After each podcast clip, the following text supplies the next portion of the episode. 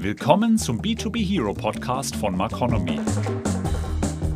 Der Podcast für Marketing, Kommunikation und Vertrieb in Industrie- und Technologieunternehmen. In dieser Folge Isa und Sebastian im Gespräch mit Peter O'Neill von March Nater. Peter, herzlich willkommen. Schön, dass du da bist. Schön, dass du dir die Zeit genommen hast. Ja, danke schön für die Einladung. Vielleicht stellst du dich ganz kurz vor, erklärst unseren Hörern, wer du bist, was du machst. So, ich äh, helfe Marketing Professionals, ähm, die, die ganz verwirrende Welt der Marketing Automation Software zu verstehen. Ähm, letztes Jahr hatte ich ja ein ziemlich äh, wichtiges Schlüsselerlebnis gehabt. Ich war als Gast bei einem Seminar der Firma Showpad, das ist eine belgische Softwarefirma, ähm, wo sie ihren neuen deutschen Team vorgestellt haben. Äh, Showpad macht Sales Enablement Software und, und, wir kennen uns seit Jahren, Showpad und ich. Mhm. Ähm, der CEO von Showpad hat sogar mich äh, gebeten, mich vorzustellen vor der gesammelten 100 oder 110 Anwesende da, ähm, obwohl ich eigentlich nur Zuschauergast war, mehr nicht. Mhm. Später dann hat mich dann einer der Teilnehmer gefragt beim äh, Mittagessen, ist das wirklich so gut, diese Software von Showpad? Gibt es auch andere, die sowas anbieten? Äh, ich habe ihn dann aufgeklärt und dann sagte er, ja sehen Sie, Sie kennen sich damit aus. Und das Gleiche gilt aber auch für den Verkäufer, wenn er mich besucht. Mhm. Ich, ich kümmere mich vielleicht jede vier Jahre über solche Themen. Vielleicht tue ich mich dann auch schwer, alles zu bewerten, was der Verkäufer mir sagt. Deshalb habe ich gedacht, da kann ich vielleicht helfen. Das klingt gut.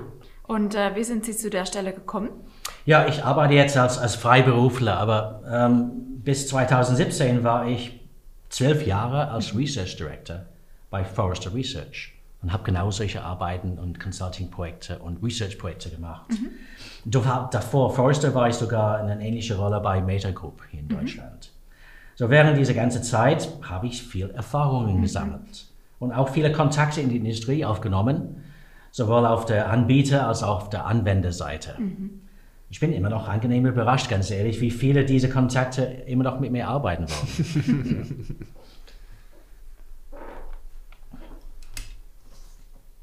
Und äh, was macht Ihnen da an der Position Spaß oder was Ach, macht Ihnen da besonders viel okay. Spaß? Gibt's da äh, jetzt ist es auf einmal viel mehr Spaß als vielleicht vor drei oder vier Jahren, mhm. weil in den letzten Jahren bei Forrester, ganz ehrlich, war ich mehr mit Managementaufgaben mhm. beschäftigt als meine eigentliche Berufung, wenn ich das sagen darf, als Analyst. Äh, ich hatte zwölf Analysten in meinem Team, die waren alle in den USA übrigens, und die meisten unserer Klienten auch bei Forrester waren auch in den USA. Mhm.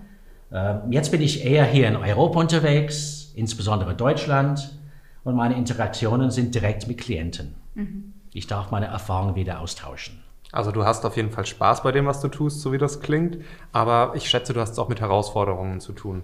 Ja klar, als Freiberufler die übliche Sachen. Ja. Mhm. Äh, es ist schon anders, wenn man selber Akquise machen muss und auch sowas wie Interviewtermine zu verwalten und, und aufzusetzen. Ganz ehrlich, bei Forrester hatte ich einen Research Associate, mhm. der hat das alles für mich gemacht. Ich muss das jetzt selber alles äh, organisieren. Aber, das sind Aber du bist hier, es scheint, es scheint funktioniert zu haben. Es klappt. Ich bin sogar am richtigen Ort, zum richtigen Zeitpunkt, sehr oft. Dürfen wir dich noch ein bisschen persönlich kennenlernen? Was machst du denn, wenn du gerade mal nicht arbeitest? Ja, ich habe Familie mit äh, zwei studierenden Kindern Aha. und ich bin auch leidenschaftlicher Golfer. Ah ja. Und ich war ja. auch bei Forrester berühmt im Vertrieb als der Analyst, den man äh, sehr wohl schicken könnte zu einem Klient und der wäre bereit, eine ganze Golfrunde zu machen mit vielleicht der CEO von einem Unternehmen. Mhm. Und es ist erstaunlich, wie viel Information man verteilen kann, auch während einer Golfrunde in ja, vier Stunden. Da wird man richtig abgefragt. Mhm. Das war auch ein, so eine Art Delivery-Modell, die ich da genutzt habe. Nun ist ja so, die Automatisierung, kommen wir mal zum Thema an sich, die Automatisierung des Marketing-Lead-Management-Prozesses in B2B-Unternehmen ja heute ein super wichtiges Thema und Marketer sind aktiv an der Auswahl der passenden Software da auch beteiligt. Ähm, das ist natürlich aber trotzdem oft keine einfache Aufgabe. Was gestaltet denn diese Entscheidung überhaupt so schwierig? Ja, Software-Systemauswahl ist nicht und, und, sollte auch nicht der Kernkompetenz von einem Marketing-Professional sein. Mhm der Typ hat ja gesagt, jede vier Jahre wird er so mit, damit beschäftigt, mehr nicht. Und der soll Marketing machen und Marketingprozesse mhm. ausführen.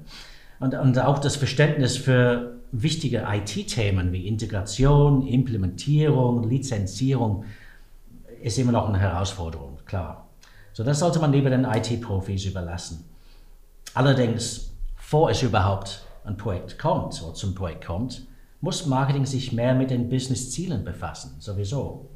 Sie sollten zuerst genau recherchieren, welche Hilfestellung braucht der Kunde überhaupt in seiner Informationsreise.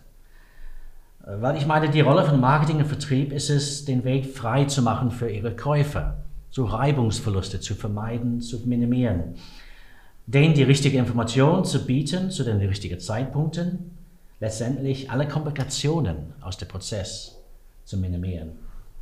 Aber nicht jeden Kaufprozess ist gleich. Manche sind ziemlich einfach. Vom Kunde weiß, was er will und möchte nur genaues Wissen über Verfügbarkeit und Preis.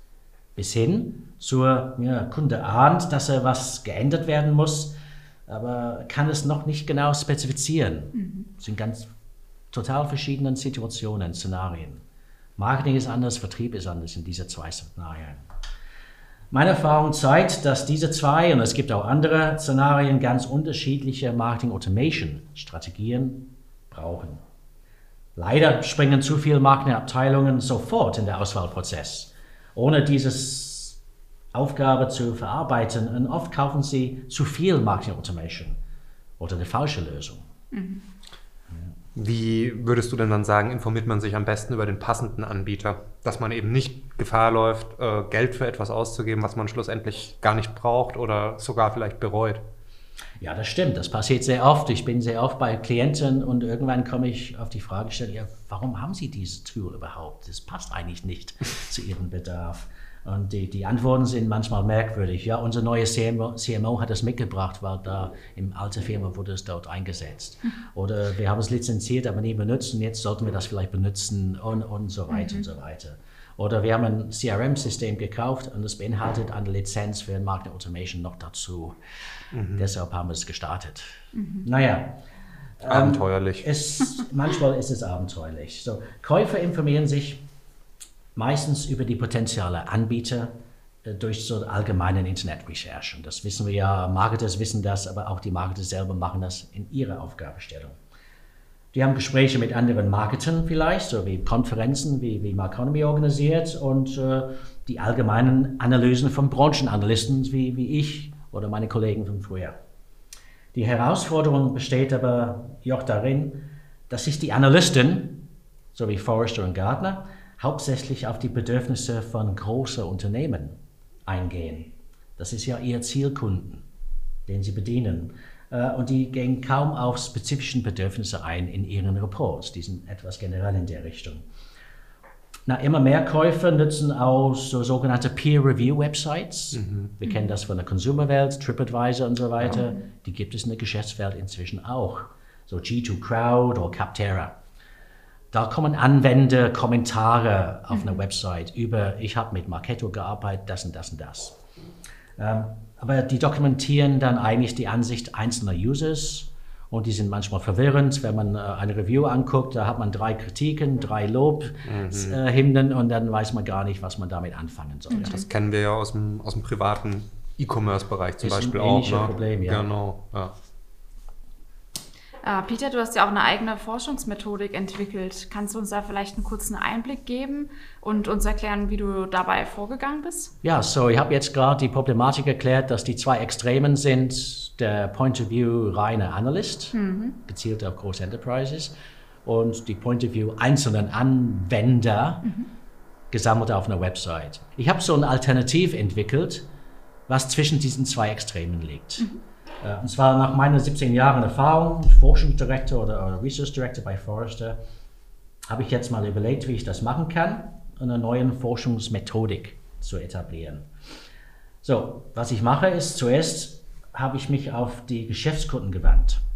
Das heißt, ich mache ein Survey weltweit oder in Deutschland. So weltweit sind es meistens so 1500 Unternehmen, die wir befragen.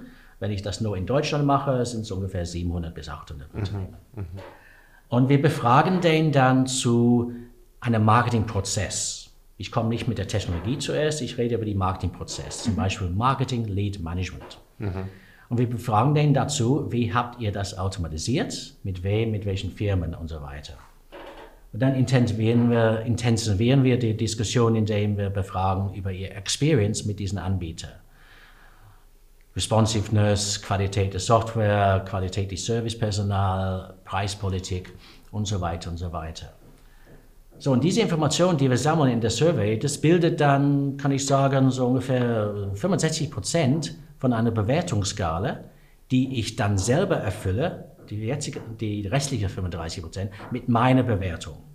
Das heißt, ich kontaktiere die Anbieter, ich sage, ich habe Informationen vom Anwender über euch und möchte gerne ein Briefing bekommen, äh, Product Roadmap vielleicht betrachten, Strategie hören, Diskussion haben über äh, Ressourcen und so weiter. Und das sind Punkte oder Bewertungen, die ich dazu addiere in das Report. Insgesamt kommt dann eine Vendor Selection Matrix, so nennen wir das, mhm. wo dann so eine Skala gezeigt wird, eine Tabelle gezeigt wird von den Anbietern. Und das ist genau mittendrin zwischen den Extremen von der, Ana äh, der Analyst und dieser User-Bewertungen. Mhm. Die Kommentare sind nicht Punkte. Wie können mittelständische Unternehmen damit denn dann schlussendlich einen Projektplan für die richtige Marketing- und Sales-Software-Auswahl äh, aufstellen? Also wie ist das möglich? Ja, das allererste ist wirklich diesen wichtigen Kunden-Research-Phase äh, durchzuarbeiten. Äh, nicht sofort an Technologie denken, die Strategie, die Vision entwickeln. Was will man eigentlich erreichen? Mit der Automatisierung. Also erstmal in den Fokus zu stellen, worum geht es und nicht wie erreiche ich das im Endeffekt. Genau das.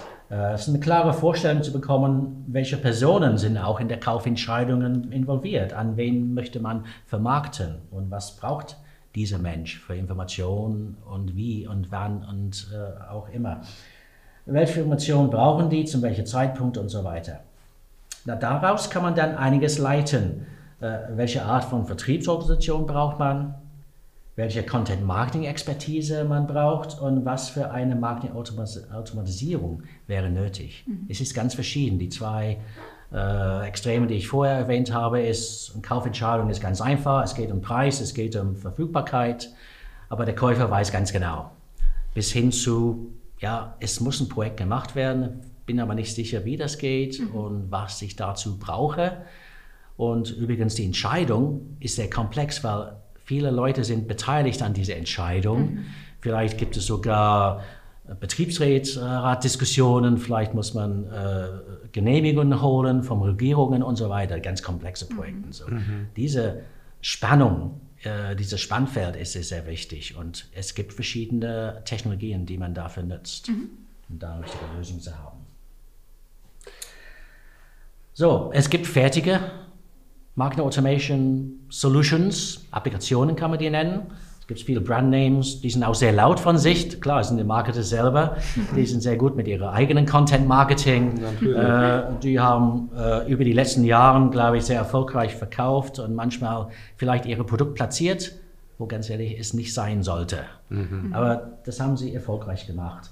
Äh, übrigens in der Survey, den ich gemacht habe über Marketing Lead Management, entdeckte ich zwei Lösungsanbieter, die nicht Marketing Automation Applications sind, sondern mhm. das sind Business Process Management Plattformen oder Workflow Automation Plattformen. Mhm. Die haben sich da reingeschmuggelt. Die quasi. haben sich da reingeschmuggelt und haben offensichtlich sehr viel Anwender, die ihre Marketing Automation damit programmiert haben. Oh. Programmieren tut man nicht mehr, das sind Werkzeuge mm, ja. und, und No-Code nennt man das heutzutage. Äh, und das ist sehr populär, gerade in mittelständischen Unternehmen, wo es Op Operations-Leute gibt, äh, sind IT-Abteilung und die machen eigentlich, die stellen genau die Prozesse auf, die dieses Unternehmen hat. Und in Marketing ist es auch eine interessante Alternative, in Mittelstand, glaube ich, in kleinen Unternehmen so zu arbeiten. Mittels Low-Code oder No-Code? Ja, das, okay. es gibt einige Lösungen und Anbieter in der Richtung jetzt. Ja. Gut, das ist doch eigentlich ein ganz schönes Schlusswort.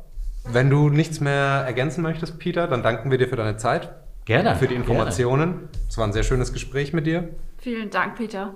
Okay. Alles Gute für dich. Die nächste Folge des B2B Hero Podcasts gibt es in 14 Tagen. Sie wollen nicht so lange warten? Unter www.marconomy.de finden Sie noch weitere spannende Infos und Stories rund um Marketing, Kommunikation und Vertrieb für Industrie- und Technologieunternehmen.